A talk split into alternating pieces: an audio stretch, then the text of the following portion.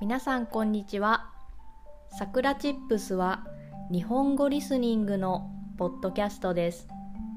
There is transcript in Japanese and English on my website. 今日のテーマは自分を癒す方法についてです。皆さんはとっても疲れた時何をしますか？何をすればこの疲れとか嫌な気持ちがなくなるのか分かっていますか？私は最近になってとっても疲れた時とかにどうすれば自分を癒すことができるのか分かるようになりました。なんか最近はこう仕事とかでもですね本当に難しい仕事が増えて一日の終わりにとっても疲れていることがよくあります。体の疲れももちろんありますが脳が疲れているというような感覚もあります。そういう時はもう何もしたくないのですが私はどうすればその状態から回復できるのかを知っています。私にとって疲れた時に自分を癒す方法はお風呂に行く。そしてサウナに入るです。これは本当にすごく効果があってまずはお風呂に行ってお湯に浸かります。そしてその後サウナも楽しみます。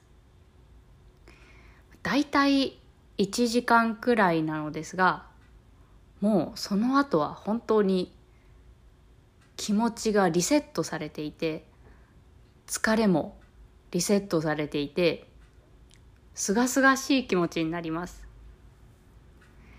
なので私は疲れが怖くありません。どうすればその疲れをなくして元気で過ごせるかを知っているからです。お風呂とサウナはとても効果的ですがもちろん全員にとってそれが一番いいわけではないと思います。人によっては友達と話すことが癒しになる場合もありますし読書をすることだったりゲームをすることだったりいろいろあると思います。自分にとって何が一番いいのかということを知っているだけで本当に人生が生きやすくなるなと思いました。私は前までお風呂とサウナの良さを知らなかったのでまあこれを発見できたのは本当に良かったなと思っています。それだけじゃなくって他の方法ももっと見つけたいなと思います。そのためにはいろいろな新しいことに挑戦してもっとね、そのどんどん新しいことを知っていきたいなと思います。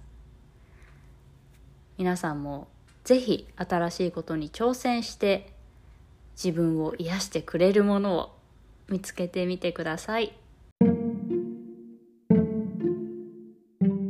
それでは今日はこの辺で終わりにしようと思います。If you want to help us continue to create podcasts like this, please consider making a small monthly contribution at sakuratips.com. You can get Japanese chair twice a month. Check the description box. じゃあ、またね